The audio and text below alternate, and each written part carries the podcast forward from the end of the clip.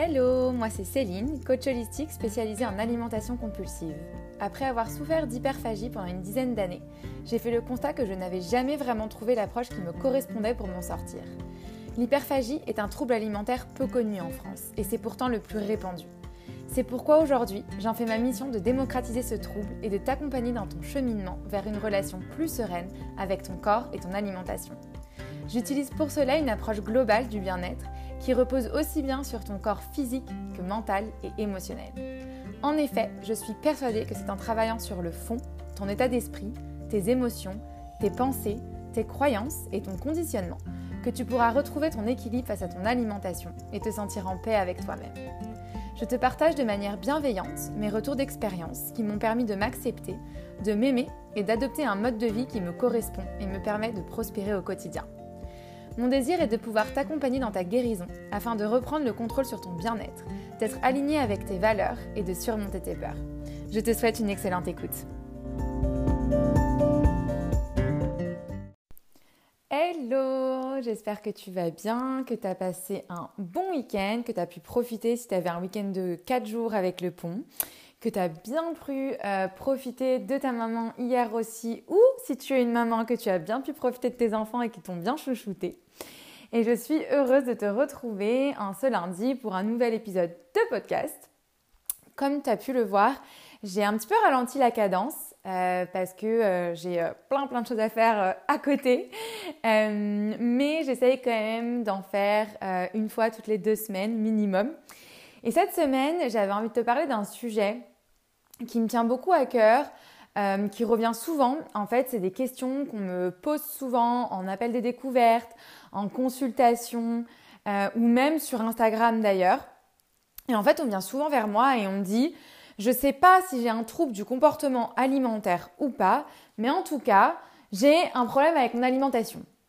Et du coup, j'ai fait un post Instagram sur ça pour un peu expliquer la différence entre un trouble du comportement alimentaire ou TCA et une, ce qu'on peut appeler l'alimentation troublée finalement, qui va être en fait tous les comportements non normaux, si je peux dire ça, liés à l'alimentation, parce qu'il y a une différence euh, qui est importante, qui ne signifie pas que du coup euh, l'alimentation troublée n'a pas lieu d'être adressée, bien au contraire, mais c'est justement pour un petit peu dédramatiser euh, l'aspect de ne pas être diagnostiqué parce que il y a beaucoup de personnes et beaucoup d'entre vous qui ne se sentent pas légitimes parce que justement, ils n'ont pas été diagnostiqués comme ayant un trouble du comportement alimentaire. Et donc, ils se disent, bah, j'ai pas de trouble de comportement alimentaire, j'ai pas besoin de me faire aider, j'ai pas besoin de me faire euh, accompagner par euh, un spécialiste. Et donc, ils laissent un petit peu ça traîner. Alors que finalement, et c'est le message que je veux faire passer dans, ce, dans cet épisode de podcast, c'est que c'est pas parce que tu n'es pas diagnostiqué par un professionnel de santé comme ayant un trouble du comportement alimentaire, que ta relation avec ton alimentation et ou ton corps est sereine et saine et que ça n'impacte pas ta santé ni physique ni mentale. Et donc du coup, c'est vraiment ce dont je vais discuter dans, cette, euh, dans cet épisode et j'espère que ça pourra répondre à certaines de tes questions. Du coup, pour parler un petit peu de tout ça et pour parler bah, des différences qu'il existe entre les deux, on va parler de ce que c'est un trouble du comportement alimentaire qu'on appelle aussi trouble des conduites alimentaires. Et en fait, c'est un trouble, ce sont des troubles qui sont caractérisés par des comportements alimentaires différents de ceux qu'on peut habituellement observer chez les personnes qui vivent dans le même environnement c'est des trucs qui sont importants, c'est des trucs qui sont durables, c'est des trucs qui ont des répercussions à la fois psychologiques et euh, physiques importantes. Et c'est pas euh, juste se restreindre quand on a trop mangé la vieille ou qu'on a grignoté ou qu'on est stressé ou qu'on s'ennuie. Voilà. C'est vraiment les troubles du comportement alimentaire, ce sont vraiment des, des maladies qui s'expriment de bien différentes façons et qui parfois d'ailleurs sont entremêlées et on observe parfois, par exemple, à la suite d'un trouble du comportement alimentaire, un autre. C'est-à-dire que, par exemple, c'est assez courant qu'après l'anorexie, une personne qui sort de l'anorexie et euh, qui, euh, qui essaye de retrouver justement un comportement alimentaire plus sain, plus serein, développe soit de la boulimie, soit de l'hyperphagie. c'est voilà, on observe souvent que c'est la suite de ça. Euh, ça peut entraîner pas mal de carences, même parfois mettre la vie de, l'individu en danger. Euh, et en fait, elles sont euh, diagnostiquées par des professionnels de santé, par des médecins, par des psychologues. et c'est vraiment des perturbations graves du comportement alimentaire avec des répercussions très graves aussi qui peuvent en tout cas l'être sur la santé physique et mentale. Généralement, il y a trois grandes catégories de troubles alimentaires qu'on distingue qui sont l'anorexie, la boulimie et l'hyperphagie ou hyperphagie boulimique. L'anorexie, c'est une maladie donc mentale qui est vraiment caractérisée par une obsession de maigrir à tout prix, toujours plus et ou en tout cas de ne pas grossir. Il y a énormément de restrictions. C'est vraiment des restrictions permanentes qui sont aussi bien physiques que psychologiques. Ça se passe vraiment beaucoup dans la tête chez les personnes anorexiques. Et il y a vraiment euh, très souvent une euh, dysmorphophobie, donc vraiment cette déformation de la perception de son corps, de l'image qu'on se renvoie, qui donne l'impression d'être euh, en surpoids, alors que ce n'est pas le cas parce que bien souvent les, personnes anorexiques sont aussi très minces, très, voire maigres. et souvent la personne ne se rend pas compte non plus qu'elle se met en danger. La boulimie, c'est des crises euh, de, compulsions alimentaires incontrôlables qui sont répétées, où la personne va se jeter sur la nourriture et manger en de très grandes quantités. C'est suivi par une grosse culpabilité et par une tentative en fait de, contrôler le poids, euh, notamment soit par des vomissements, soit la prise de laxatifs, soit une activité physique aussi très importante. Et il y a donc l'hyperphagie ou l'hyperphagie boulimique qui ressemble beaucoup à la boulimie, euh, sauf qu'en fait, il n'y a pas de technique de contrôle du poids, que ce soit donc les vomissements, les laxatifs, le sport. Euh, et donc, ce sont souvent des personnes qui sont en surpoids.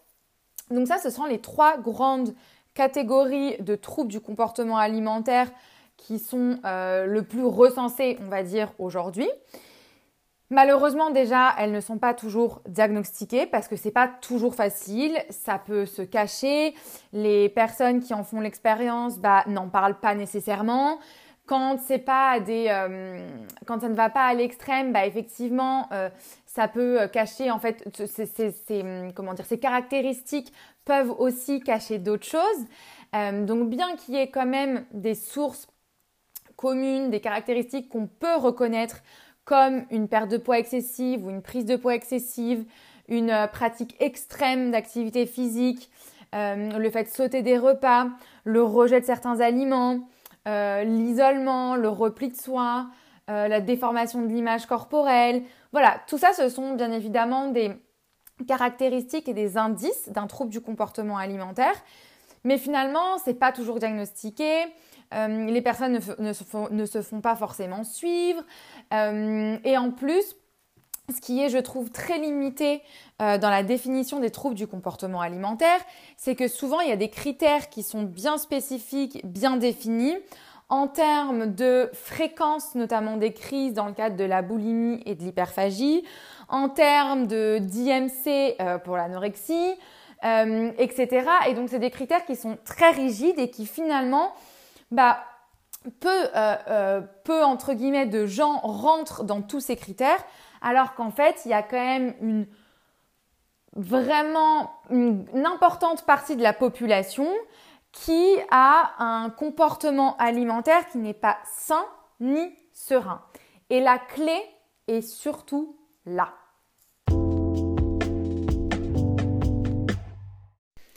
Et finalement, ce que j'ai envie de dire avec cet épisode de podcast, c'est que, eh ben, il est tout à fait possible d'avoir une alimentation troublée, de penser sans cesse à son alimentation, d'avoir des crises de compulsion alimentaire, de se restreindre euh, et tous ces comportements, d'être obsédé par son image corporelle et de ne pas avoir été diagnostiqué euh, comme quelqu'un faisant l'expérience d'un trouble du comportement alimentaire parce que euh, en fait, tous les critères ne sont pas forcément remplis.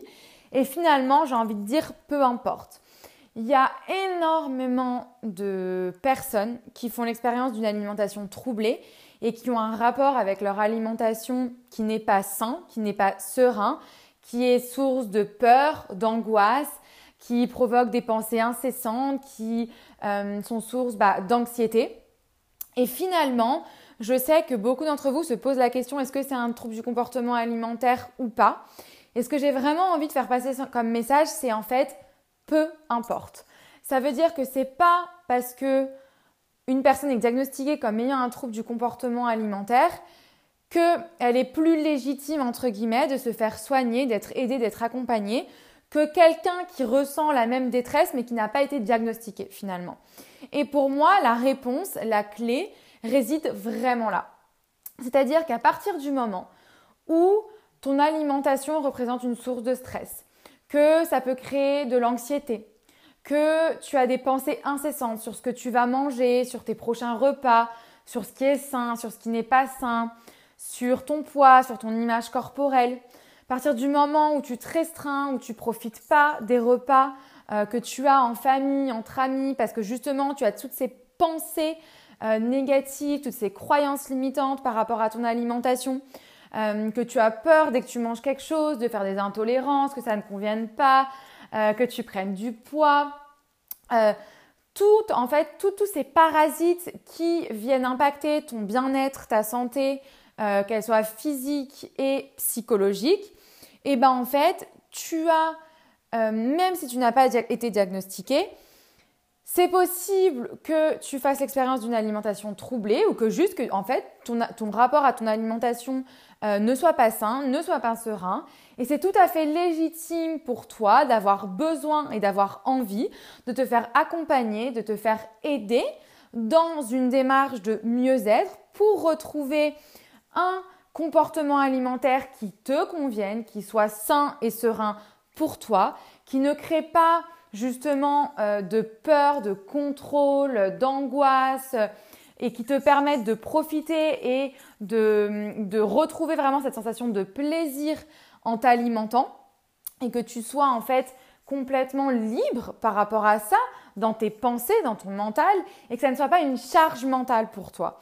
Et en fait, j'ai vraiment envie de déculpabiliser les personnes qui ressentent justement cette, euh, cette frustration, cette obsession vis-à-vis de leur alimentation, mais qui, comme ils n'ont pas été diagnostiqués euh, comme faisant l'expérience d'un trouble du comportement alimentaire ou qui ne remplissent pas toutes les, euh, qui ne cochent pas toutes les cases finalement euh, listées pour euh, être diagnostiquées comme faisant l'expérience d'un trouble du comportement alimentaire. Et qui du coup ne se sentent pas légitimes et qui se disent bah non en fait moi j'ai pas été diagnostiquée, moi j'ai pas ça donc j'ai pas de problème et donc j'ai pas besoin finalement de me faire accompagner ou de me faire aider. Parce qu'en fait c'est c'est pas le cas. Et à partir du moment où effectivement bah la manière de t'alimenter et représente une charge mentale importante pour toi et a des répercussions négatives, que ce soit euh, au niveau psychologique ou au niveau physique, eh bah, ça a le mérite d'être adressé. Maintenant, je vais juste te donner quelques, hum, quelques petits conseils pour en fait savoir si tu as potentiellement une alimentation troublée ou un rapport avec ton alimentation qui n'est pas sain ni serein et un comportement alimentaire justement euh, bah, qui peut être obsessionnel et qui peut euh, venir perturber ton bien-être euh, au global, qu'il soit physique ou mental.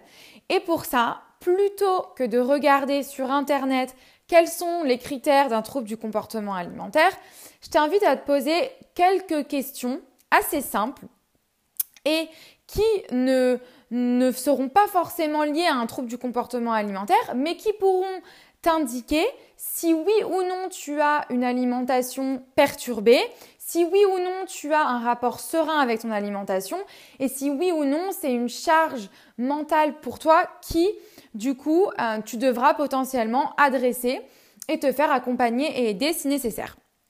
Alors, les questions que je t'invite à te poser, c'est est-ce que ton alimentation ou ta manière de t'alimenter, ton comportement alimentaire, génère chez toi une source de stress et ou d'anxiété?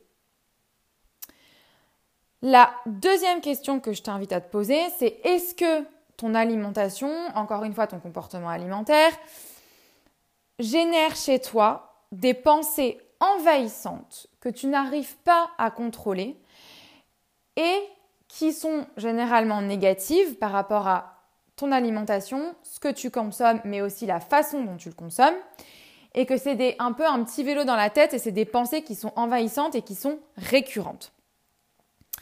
La troisième question que tu peux te poser, c'est est-ce qu'il y a un certain jugement dans la manière dont tu t'alimentes ou dans ce que tu manges, c'est-à-dire les aliments que tu consommes? Est-ce que tu observes un jugement de ta part sur ton alimentation? La quatrième question que tu peux te poser, c'est est-ce que tu te sens coupable quand tu manges tel ou tel aliment ou à telle ou telle heure? Ou de telle ou telle façon ou en telle ou telle quantité. Est-ce qu'il y a de la culpabilité qui est générée en fait après euh, une prise alimentaire quelle qu'elle soit? La cinquième question que tu peux te poser, c'est par rapport à la notion de contrôle. Est-ce que tu as l'impression de contrôler la manière dont tu manges? Est-ce que tu vas compter toutes tes calories? Est-ce que tu vas peser tous tes aliments? Est-ce que tu t'interdis d'avoir certains aliments chez toi? Est-ce que tu supprimes certains groupes d'aliments de ton alimentation? Est-ce que tu as l'impression de perdre le contrôle quand tu manges certaines choses et que tu peux plus te contrôler et que tu fais une sorte de blackout? Pose-toi toutes ces questions par rapport au contrôle. La sixième question que tu peux te poser, c'est est-ce que tu as peur de, de prendre du poids? Est-ce que tu as peur, de manière générale, de prendre du poids? Et est-ce que ta manière de t'alimenter est souvent dictée par est-ce que cet aliment va me faire prendre du poids ou pas? Ou est-ce que ça, ça va m'aider à perdre du poids ou pas? Et la dernière question que je t'invite à te poser, c'est par rapport à ton image corporelle. À quel point tu penses à ton image corporelle dans la journée? Est-ce que tu vas aller épier certaines parties de ton corps en disant ça j'aime pas, c'est trop gros, c'est trop mince, c'est pas assez, c'est trop si? Est-ce que tu te regardes dans le miroir euh, plusieurs fois dans la journée en te disant oh là là mais ça ça va pas, ce pantalon va plus, ce t-shirt va plus, je peux plus porter cette robe, euh, je peux pas mettre ça parce que c'est trop court avec mes cuisses, je peux pas me mettre en débardeur parce que mes bras sont trop gros. Je voilà, je peux en énumérer plein comme ça parce que je le sais, je l'ai vécu, je l'ai fait. Euh, je n'osais pas mettre de débardeur en été parce que euh, euh, je détestais mes gros bras, donc que je considérais mes gros bras, donc je, je, préférais crever de chaud en été plutôt que de montrer mes bras. Euh, je voulais pas mettre des pantalons de telle ou telle façon parce qu'on voyait mes cuisses qui se touchaient. D'ailleurs, même avec mon poids aujourd'hui, mes cuisses se touchent toujours, hein, donc voilà. donc c'est important de se poser toutes ces questions par rapport à ton image corporelle. Est-ce que tu te pèses tous les jours ou plusieurs fois par semaine? Voilà. Et toutes ces questions, je t'invite vraiment limite à remettre au début de l'énumération de ces questions pour te poser et vraiment te poser ces questions à toi-même en toute honnêteté, sans jugement. C'est vraiment pour t'aider à te mettre dans les conditions de OK, est-ce qu'aujourd'hui j'ai un rapport serein avec mon alimentation? Ou est-ce que au contraire c'est source de stress et d'angoisse? Et qu'en fait même si c'est pas un trouble du comportement alimentaire, bah finalement, j'ai plus envie d'avoir un comportement alimentaire qui génère chez moi du stress. J'ai envie de me foutre la paix. J'ai envie de pouvoir manger de ce que je veux, tout ce que je veux, quand je veux, sans me poser de questions, de me sentir libre, de, de profiter en fait de, de, bah, de manger parce que c'est des moments aussi souvent de plaisir, de pas me poser de questions, de me foutre la paix, de me lâcher la grappe et juste d'être bien avec autour de la nourriture, mais aussi avec mon corps. Donc je t'invite vraiment à te poser ces questions euh, de manière honnête. Maintenant que tu t'es posé et que tu as répondu à ces questions qui vont pouvoir euh, te donner une indication sur le rapport que tu as avec ton alimentation et ou avec ton corps, la question c'est comment faire? Si par exemple, tu te rends compte que voilà, tu n'as peut-être pas un trouble du comportement alimentaire, mais tu as potentiellement une alimentation qui est troublée, un rapport avec ton alimentation qui n'est pas sain, qui n'est pas serein, qui te dérange et qui génère chez toi bah, du stress, de l'anxiété et dont tu as envie de te défaire. Et c'est normal parce qu'on a tous envie de se sentir bien et d'être bien dans sa tête et dans son corps. Et bah du coup, c'est comment tu fais maintenant? Comment tu fais? Ok, tu as fait ce constat.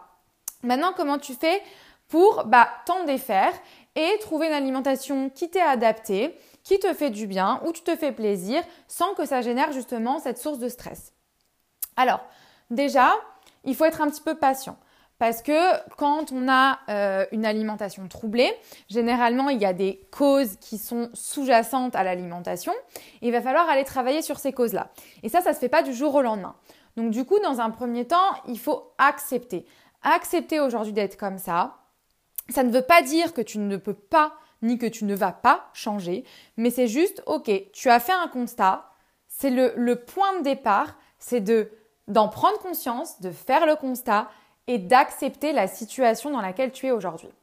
Une fois que tu as fait ça et que tu as envie de mettre des choses en place pour justement retrouver un comportement alimentaire serein, eh ben, la première des choses, c'est de se demander, ok, d'où ça vient?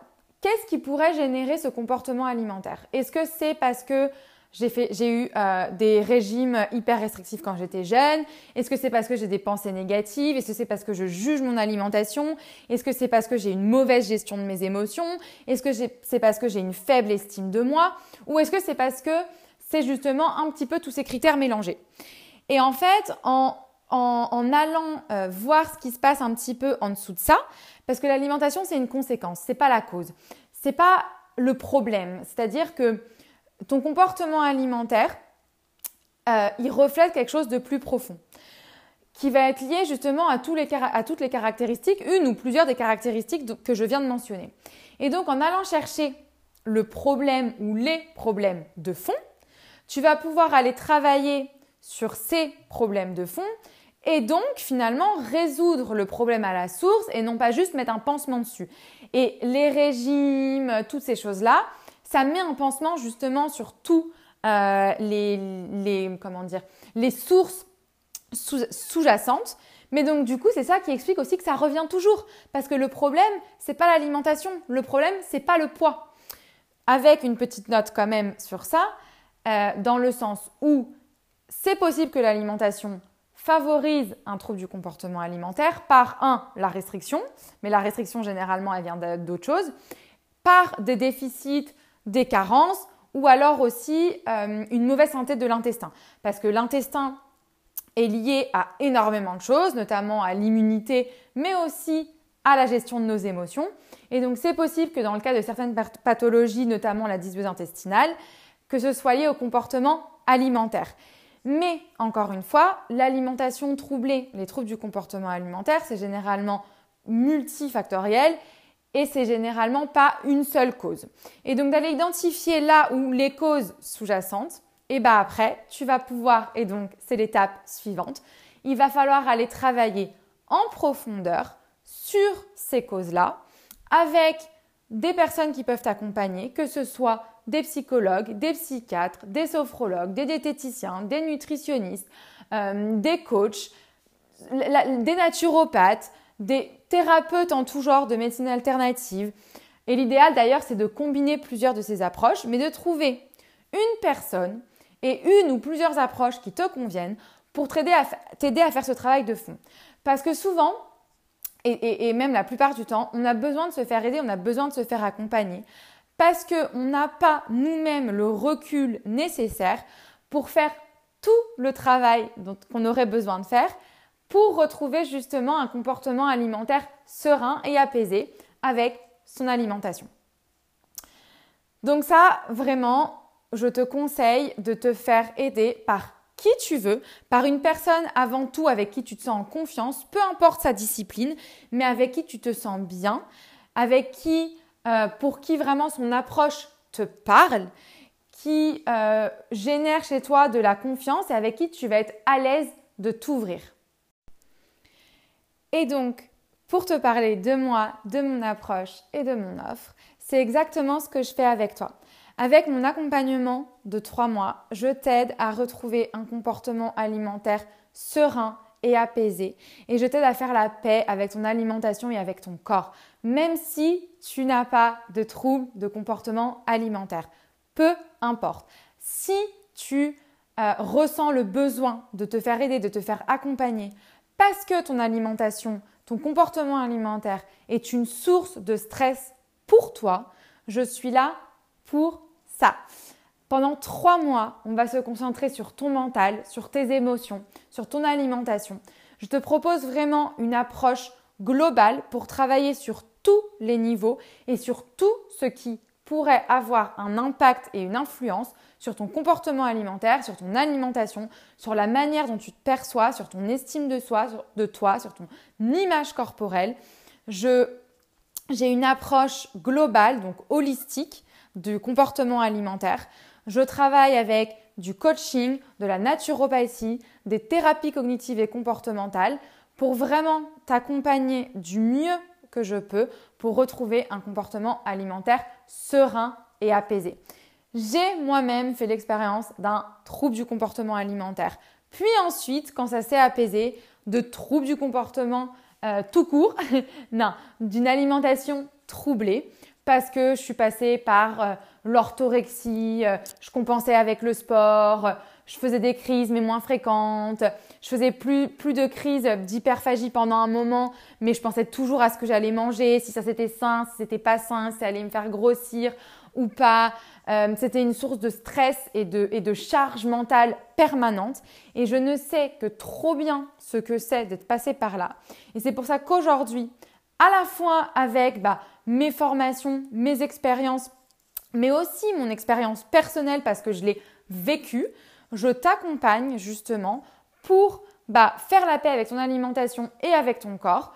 Et encore une fois, même si ce n'est pas un trouble du comportement alimentaire, mais juste à partir du moment où ton alimentation est source de stress pour toi.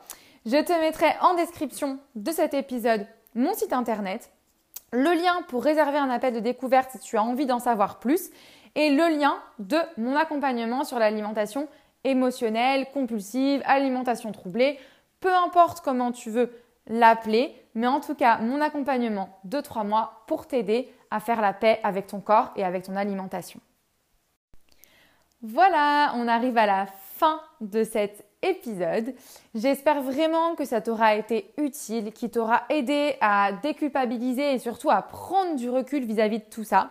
J'espère que tu auras vraiment compris et intégré que c'est pas parce que tu n'as pas été diagnostiqué comme faisant l'expérience d'un trouble du comportement alimentaire que tu ne mérites pas de te faire aider, de te faire accompagner, que ce que tu ressens n'est pas légitime.